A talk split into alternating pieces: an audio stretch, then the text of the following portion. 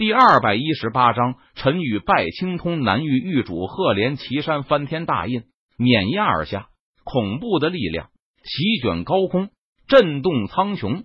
金色巨掌冲天而起，直上青云，好似扭曲虚空，粉碎一切。砰！翻天大印和金色巨掌猛然碰撞在了一起，顿时爆发出一声巨响，动彻九霄。恐怖的力量余波。形成一股气浪，朝着四周扩散开来。随后，翻天大印破碎，金色巨掌化成齑粉。陈宇见状，他脸色不变，双手快速捏动咒印，体内的灵力如同长江大河般滚滚而流，毫无保留的倾泻而出。人王印，陈宇低喝一声道：“轰！”顿时，在演武场上，天地之间，一尊人王虚影。缓缓浮现，他的身上散发出王霸之气，震动苍穹。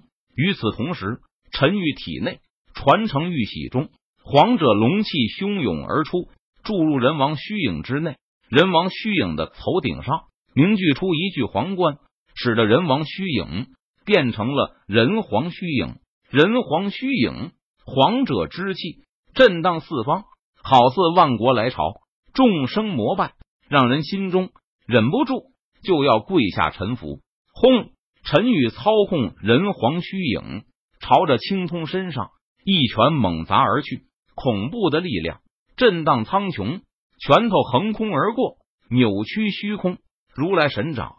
青通见状，他脸色微变，不敢再保留实力，施展出压箱底的绝技。轰！一只如同小山般的金色巨掌，蕴含着滔天的佛力。猛拍而出，砰！金色巨掌和人皇虚影的拳头猛然碰撞在了一起，顿时狂风呼啸，恐怖的力量余波形成一道道涟漪，将四周扩散开来。凌霄见状的演武场瞬间粉碎，化作了一片废墟。刺眼的光芒令在场的所有人都睁不开眼睛，让人无法知晓这一次的碰撞究竟是谁输谁赢了。当刺眼的光芒逐渐暗淡了下来，露出了场中的两人。只见陈宇脸色淡然，眼眸平静，他站在原地，傲然而立，一身白衣，无风自动。反观另外一边的青通，他半跪在地上，手掌鲜血横流，身上的袈裟破碎不堪，显得狼狈至极。这一次的碰撞，胜负已分。青通，你服不服？陈宇看着青通。他问道：“陈宇只是施展了咒印而已，他最难守的剑道还未施展。若是施展，恐怕青通只会输得更惨。如果青通不肯认输的话，陈宇不介意施展五大剑意镇压青通。施主之强，小僧拜服。”青通站了起来，他双手合十，认输道：“青通明白自己绝对不是陈宇的对手，并且。”陈宇号称白衣剑君，肯定精通剑道。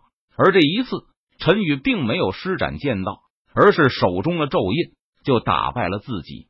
青通知道，陈宇若是施展剑道，恐怕自己会输得更惨。施主精通佛法，与我佛有缘，真希望施主能够皈依我佛，为世间造大福。青通再次劝说道：“算了，我习惯了逍遥自在的日子。”佛门的清规戒律，我可受不了。陈宇闻言，他直接摇头拒绝道：“如此，那小僧就不强人所难了。施主有空可以到国清寺，我愿意与您再论佛法。”青通离开前，他再次邀请道：“等我哪天有空吧。”陈宇随口推辞道。然后，青通带着遗憾离开了凌霄剑宗。随后，消息传开，整个南郡震动。国清寺佛门圣子青通跟凌霄剑宗挑战，结果被白衣剑君打败。凌霄剑宗白衣剑君之名在整个南郡再次响亮了起来，使得南郡无数人都想要拜入凌霄剑宗。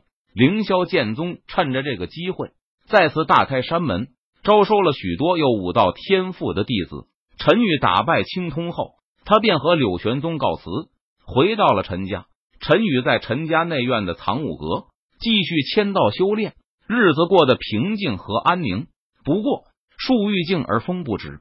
此时，在南域的中心南都，南域域主赫连岐山召开会议。南域分南郡、北郡、东郡、西郡。南域域主赫连岐山，大成期境界的强者，他统筹南域，为传奇级势力的掌权者。根据最新消息，南郡凌霄剑宗陈家晋升为主宰级势力。拥有渡劫期强者坐镇。据查探，凌霄剑宗和陈家的渡劫期强者均为有着白衣剑君之称的陈宇。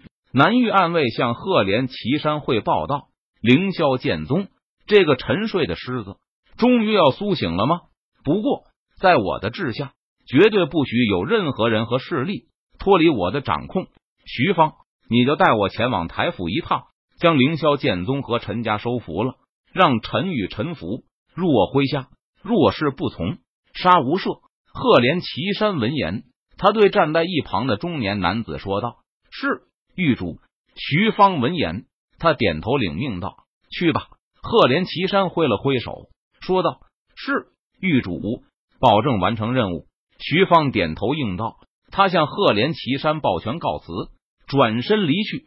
而此时，在陈家。陈宇在藏武阁的房间内，他盘坐在床榻上。系统开启屏蔽功能。陈宇在心中默念道：“是宿主。”系统回答道：“滴，屏蔽功能已经开启。”系统那冰冷的机械声在陈宇脑海中响起。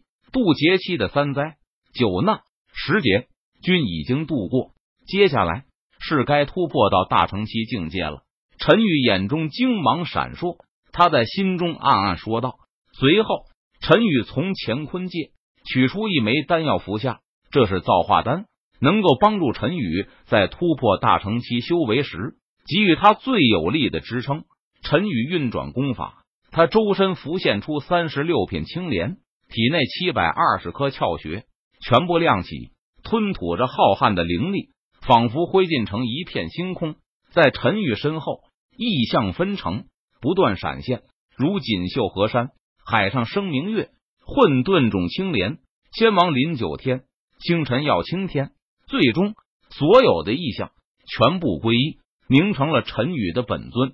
陈宇的法相就是他自己，集合所有的力量，天上地下唯我独尊。陈宇将自己所学全部流转心间，为突破境界做着最后的准备。